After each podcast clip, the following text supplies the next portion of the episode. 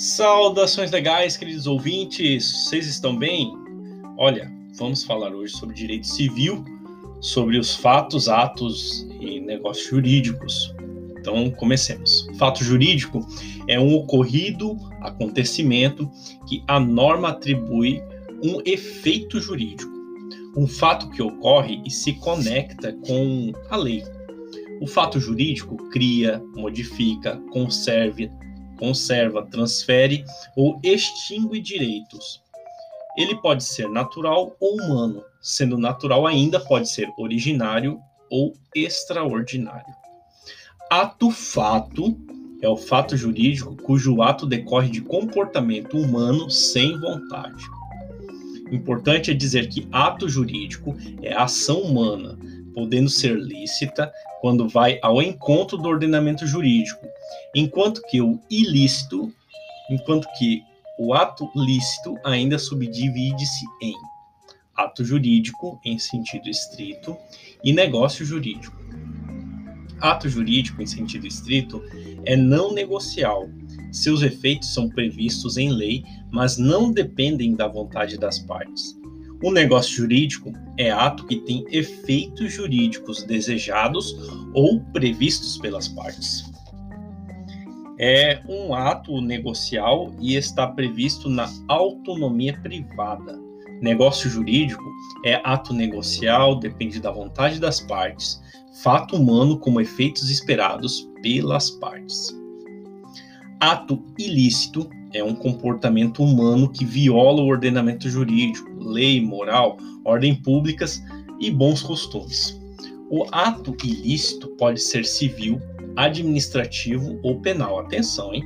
Previstos pelos artigos 186 a 188. Então, nesses artigos a gente vai encontrar o seguinte: artigo 186, né? 187 e 188. A principal característica do ato ilícito é a presença do dano ou abuso de direito, o que gera o principal efeito da responsabilidade subjetiva. Lendo então o artigo 186, a gente encontra assim: o legislador diz. Aquele que por ação ou omissão voluntária, negligência ou imperícia violar direito e causar dano a outrem, ainda que exclusivamente moral, comete ato ilícito.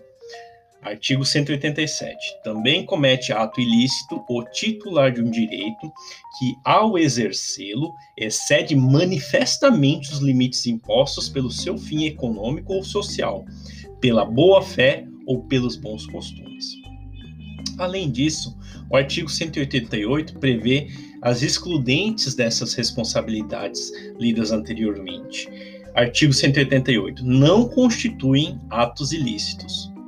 Inciso 1. Os praticados em legítima defesa ou no exercício regular de um direito reconhecido. Inciso 2. A, a deterioração ou destruição da coisa alheia ou lesão à pessoa a fim de remover perigo iminente. Parágrafo único. No caso do inciso 2, o ato será legítimo somente quando as circunstâncias o tornarem absolutamente necessário, não excedendo os limites do indispensável para a remoção do perigo. Isso segundo é sobre a deterioração ou destruição da coisa alheia ou lesão à pessoa, a fim de remover perigo iminente. Negócio jurídico. Negócio jurídico é a declaração de vontade das partes em realizar determinado ato na obtenção de determinado fim.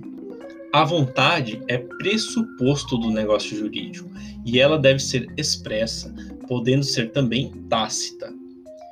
Está sendo presumida pelo comportamento do, do agente. Há casos em que será necessária a forma expressa e, além disso, no modo escrito.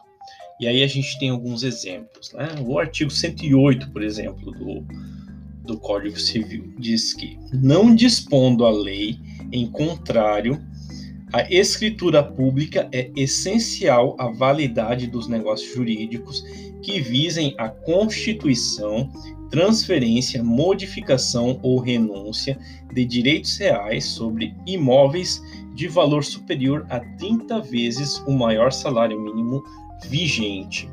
Um outro exemplo que a gente pode utilizar aqui é o artigo 1806, e ele diz: a renúncia à herança deve constar expressamente de instrumento público ou termo judicial. E por fim, então, gente, a classificação dos negócios jurídicos. Negócios jurídicos podem ser unilaterais, quando o ato se aperfeiçoa com uma única manifestação da vontade. Também podem ser bilaterais, sempre há a manifestação de duas vontades, no mínimo. Os atos bilaterais ainda podem ser simples, ao bônus para uma das partes, enquanto o ônus fica com a outra parte. Mas também podem ser sinalagmáticos, quando intuem ônus e bônus de recíprocas, recíprocas partes. É o exemplo do aluguel, compra e venda. Acima de duas pessoas, o negócio jurídico já é plurilateral. Quanto às partes e ao tempo em que produzem efeitos.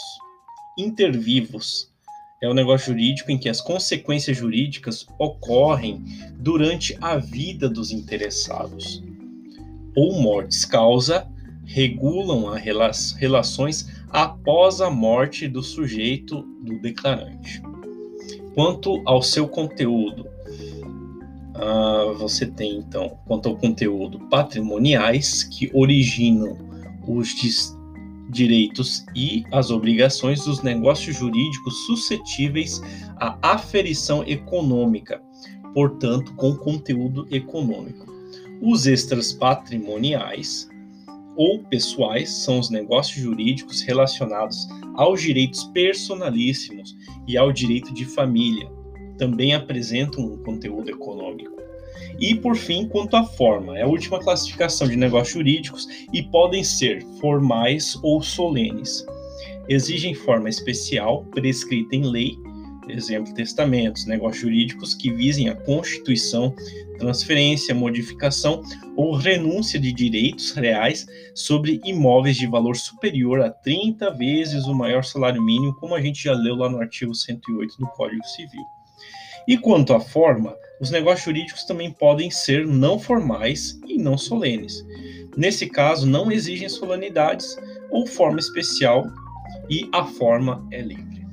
Pessoal, é isso por esse momento. Eu espero que vocês estudem e que nós estejamos sempre aqui em sintonia. Um grande abraço a todos.